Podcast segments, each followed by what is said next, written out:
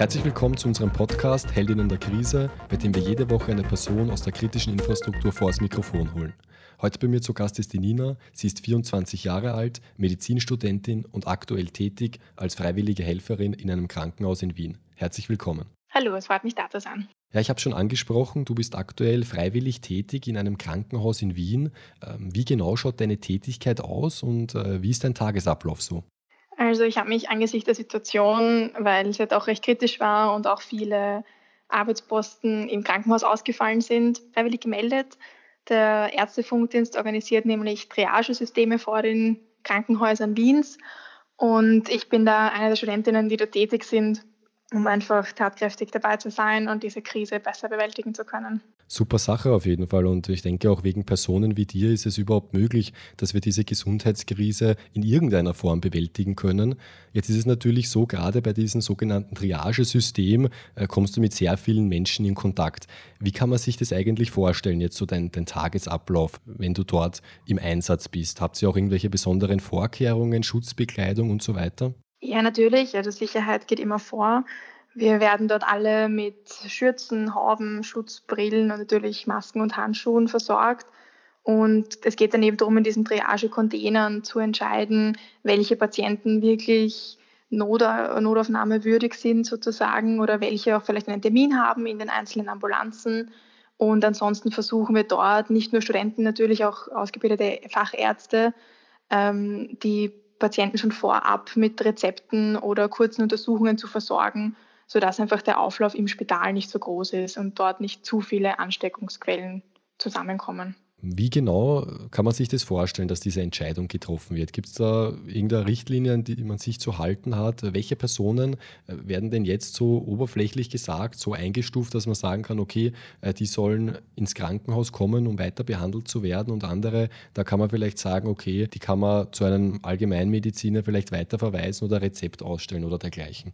Also ich speziell kann aus meiner Erfahrung erzählen, ich mache hauptsächlich Nachtdienste und da kommen zum Beispiel viele Patienten, die untertags einen Hausarzt aufsuchen würden, sprich mit Bauchschmerzen, Kopfschmerzen, Halsweh etc. Und weil eben in der Nacht kein, kein Hausarzt offen hat, kommen sie auf die Notfallambulanz, aber können eigentlich von den Ärzten, wie gesagt, vorab schon ähm, untersucht werden und dann mit Antibiotika oder Schmerzmitteln sonstigem versorgt werden, sodass sie nicht stundenlang in der Ambulanz sitzen, weil natürlich Patienten, die wirklich Notfälle sind, die, weiß ich nicht, große ähm, Schmerzen haben oder einen Unfall hatten, diese natürlich schon krankenhauswürdig. Ähm, genauso Geburten, also wenn schwangere Frauen auftauchen, die schon den Blasensprung hatten, wird man die auch nicht mehr wegschicken. Und ja, natürlich bei Kindern ist man besonders vorsichtig. Da sind dann vielleicht schnell auch mal weitere Untersuchungen notwendig, die werden auch eher durchgelassen. Aber man darf sich das jetzt nicht streng vorstellen, da wird überhaupt nicht irgendwie diskriminiert oder dass man irgendjemanden ausschließen möchte vom Gesundheitssystem. Es geht wirklich auch um den Selbstschutz der Patienten, dass die einfach auch nicht den anderen kranken Leuten ausgesetzt werden, sondern einfach das bekommen, was sie wirklich brauchen und dann rasch wieder nach Hause können. Ja, ich denke auch, dass es eine sehr herausfordernde Situation ist und dass da keine leichtfertigen Entscheidungen getroffen werden. Aber es geht natürlich darum, diese Krise bestmöglich zu bewältigen. Und wenn man es natürlich vermeiden kann, dass Massenaufläufe unter Anführungsstrichen im Krankenhaus stattfinden, ist es natürlich auch nur gut äh, für die Eindämmung der weiteren Verbreitung. Wie geht sie eigentlich damit um, wenn eine Person jetzt beispielsweise zu euch kommt mit Stechen in der Brust, mit Fieber, also vielleicht typische Erscheinungen einer Covid-19-Infektion?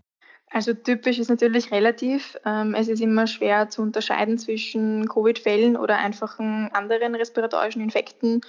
Ähm, aber grundsätzlich, sobald jemand mit Husten oder Fieber kommt, also zum Beispiel Fieber messen wir sowieso bei jedem Patienten, der in den Container kommt, wir lassen auch niemanden weiter, der Fieber hat. Das ist eines der groben Ausschlusskriterien, da man trotz allem nicht durch dürfte. Ähm, aber ansonsten, wenn eben ein Patient verdächtig für Covid-19 erscheint, dann wird er sofort mit Maske und Handschuhen versorgt und möglichst isoliert wieder nach Hause gebracht, unter Quarantäne gestellt, ähm, weil es leider nicht möglich ist, derzeit aus organisatorischen oder aus logistischen Gründen direkt in den Containern die Abstriche zu machen, weil das einfach dann immer mit einem Labor im Hintergrund passieren muss und das können nicht alle anbieten. Ähm, und wie gesagt, das würde auch den Ablauf viel zu sehr aufhalten. Deshalb schickt man diese Leute dann eher wieder nach Hause, wie gesagt, unter möglichst hygienischen und isolierten Bedingungen. Und ähm, im Anschluss wird dann von uns die Behörde verständigt, also die normalerweise über die Hotline 1450 erreicht werden kann. Und wir melden quasi den Patienten an, sodass möglichst rasch dann bei dem ein Abstrich gemacht wird. Die Botschaft ist natürlich auch, wenn man die Vermutung hat, Covid-19 positiv zu sein, sollte man sich ja gar nicht auf den Weg machen zum Krankenhaus, oder? Genau, ja. Also das Ziel wäre eigentlich, dass Leute schon ein bisschen in sich gehen und selbst diagnostizieren. Das heißt, wenn jemand ähm, Brustschmerzen hat, starken Husten, Halsschmerzen, Fieber, Atemnot, dann wäre es auf jeden Fall angebracht, eher die Hotline anzurufen und sich eher testen zu lassen, als möglicherweise sogar mit den Öffis oder auch mit dem Taxi, wie auch immer, in ein Krankenhaus zu fahren, weil das nur die Ansteckungsgefahr für alle anderen erhöht. Und wenn es ihnen jetzt nicht drastisch schlecht geht, also wir wollen natürlich auch nicht, dass die Leute dann Angst haben und vielleicht niemanden erreichen unter der Hotline und dann zu Hause unter schlechten Bedingungen und mit Atemnot herumkämpfen. Natürlich, dann darf man auch einen, einen Arzt rufen oder ähm, ins Krankenhaus kommen.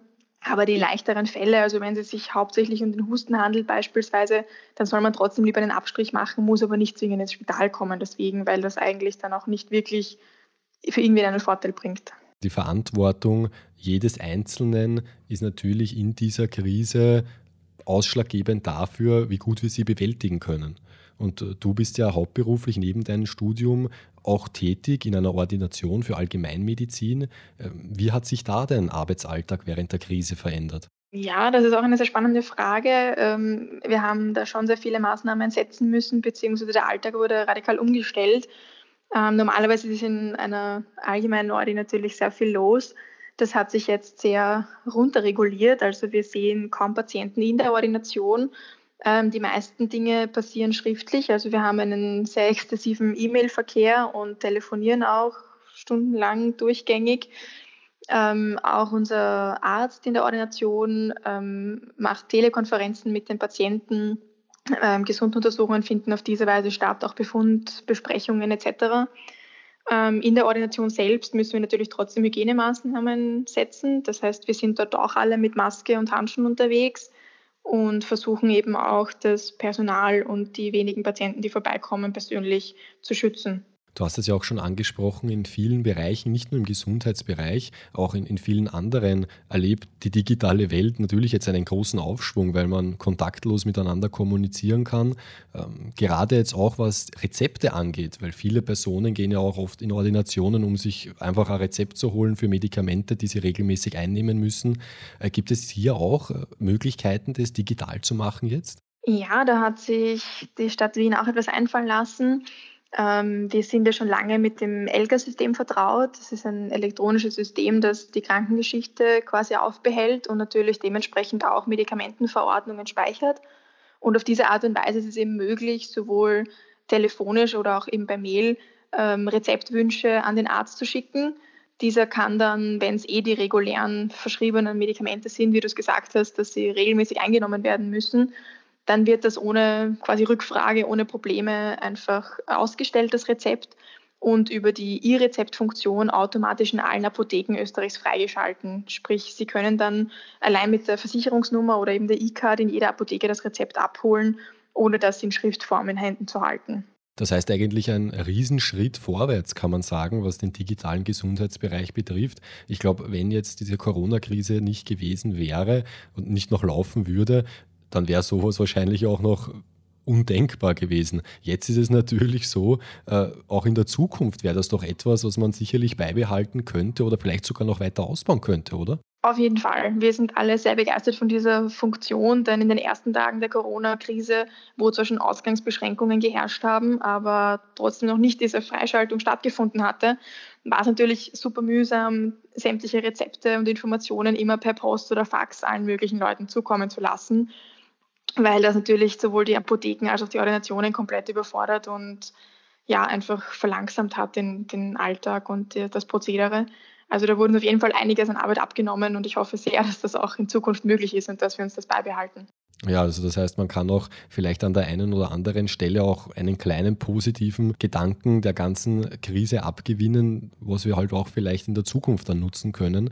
Äh, du kommst jetzt natürlich mit sehr, sehr vielen Menschen in Kontakt, egal ob das jetzt in der Triage ist, vor einem Krankenhaus oder ob das bei dir in der Ordination ist, wo du tätig bist. Ähm, wie gehen eigentlich die Patienten und Patientinnen mit der aktuellen Situation um? Ich kann mir da gut vorstellen, dass da auch ja, die eine oder andere brenzliche Situation vielleicht dabei war in den letzten Wochen.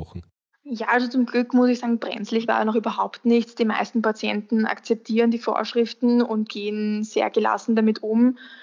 Ähm, es gibt ja zum Beispiel in Krankenhäusern gibt's Regelungen, was Begleitpersonen betrifft. Also nur Kinder unter 14 Jahren dürfen grundsätzlich einen Elternteil oder eine Bezugsperson mit ins Krankenhaus nehmen.